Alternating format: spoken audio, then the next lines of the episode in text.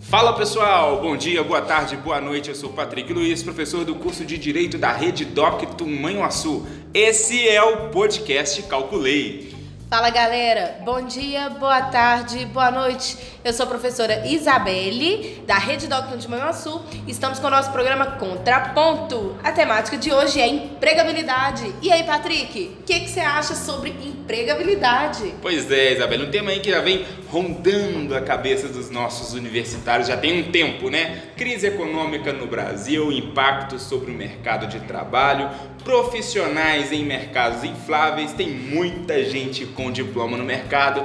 Qual é, qual é a iniciativa que tem que ter o estudante dos cursos de direito, de gerenciais, de administração para conseguir emprego, Isabelle? Qual que é a sua opinião? Patrick, vamos falar um pouquinho sobre a história do estudante na faculdade, porque eu acho que o emprego começa na história dele, né? Ele entrou, pôs o pé na faculdade, a preocupação dele é nota e na verdade a preocupação dele deveria ser futuro, né? o histórico deveria estar escrito futuro e não nota. É verdade. É porque é verdade. a gente, eu falo muito assim, eu falo isso com todo mundo, né? Quando eu tô na sala de aula, é, a forma com que você conduz a sua faculdade, ela vai direcionar o seu futuro. Se você leva a faculdade nem aí, você vai ser um profissional nem aí. Será? Como é que é, Patrick? O que, que, você acha? É, pois é, eu vejo também essa preocupação, eu tenho essa preocupação com os meus alunos que chegam querendo passar no, na disciplina. Parece que o problema, né, o desafio dele é enfrentar o professor é, tem que passar é pelo isso, professor.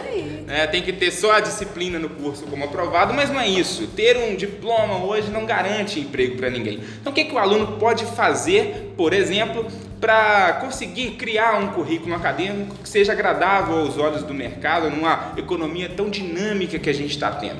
E uma, uma das grandes preocupações é como fortalecer as suas próprias capacidades. Então, um aluno hoje, por exemplo, a Rede Doctor oferece a empresa Júnior lá para os alunos das gerenciais, agora o direito também está se aproximando aí, né? Não, o direito tem a Casa do Cidadão, que é verdade. tem muitos anos que está aí na história do, do, da unidade, né? E o aluno ele tem que se preocupar com as atividades extracurriculares. A gente às vezes fica muito preso dentro da sala de aula e exigindo que o professor entenda todo o processo e responda sobre todo o processo. E, e na verdade, o mundo de hoje, ele te exige ser protagonista da sua realidade. Se você não correr atrás, né, não aprender, não buscar outras alternativas, igual você falou, né, a questão do curso de administração e ciências contábeis, ir para empresa júnior, ter um estágio legal, procurar um estágio legal na área de direito, fazer um estágio lá, a gente oferece o estágio na, na casa do cidadão, isso, com a NPJ. Então, assim, é importante o aluno entender que esse processo, ele é gradativo, ele começa no primeiro período e termina no décimo. Quando você forma, que acaba a festa, você acorda no outro dia de manhã, você pensa assim, não, sou mais estudante, sou desempregado. Semestre que vem não vou pra calorada, né? É isso aí.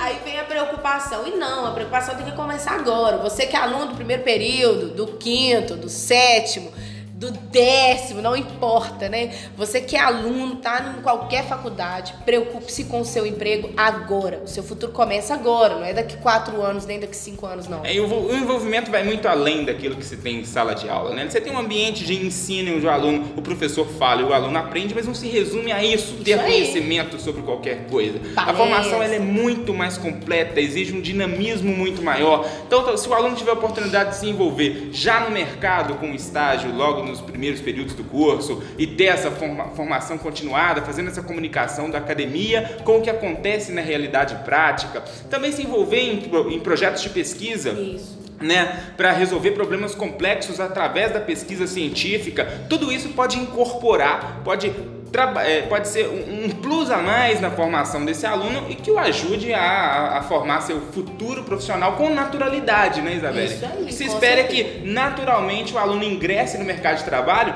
sem ser uma mudança de fase mas um processo que seja continuado e que comece no primeiro período do curso. Gradativo, né? Exato. E nós sabemos que vocês trabalham, que vocês acordam às seis da manhã, que vocês moram fora. Em véspera de prova a gente fica aí. sabendo, né?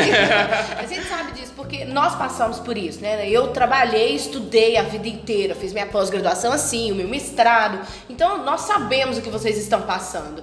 E a gente fez uma escolha, né? Nós fizemos uma escolha para tornarmos o profissional que Muitas renúncias, renúncia, né? Renúncia, isso aí. Renúncia, eu acho que é a palavra É ideal, a palavra, né? né? É isso aí. Só que a gente renuncia por um gradativo tempo e depois nós colhemos aí um fruto de um, um processo árduo, né? É, você só sabe? pode colher quem planta. E claro. quem planta muito, colhe muito. É, é isso aí. É. Fica a ideia para vocês. Falar empregabilidade. Como que você tá levando a sua faculdade, né, Patrick? Como que você tá levando a sua faculdade? Faça aí um processo de reflexão. Sempre é hora de começar, sempre é hora de recomeçar, isso. né? Se não tá fazendo certo, recomeçar também é muito importante, né? Claro, planeje, se organize e esse é o contraponto falando sobre empregabilidade. É, isso aí.